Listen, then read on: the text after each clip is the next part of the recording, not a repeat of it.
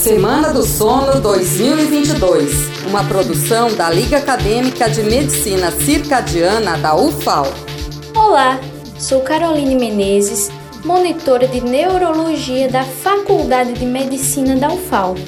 Para dormir melhor e ter mais saúde e disposição durante o dia, não fume e evite ingestão excessiva de bebida alcoólica próxima ao horário de dormir. O álcool pode até te fazer dormir mais rápido, mas o sono será de baixa qualidade.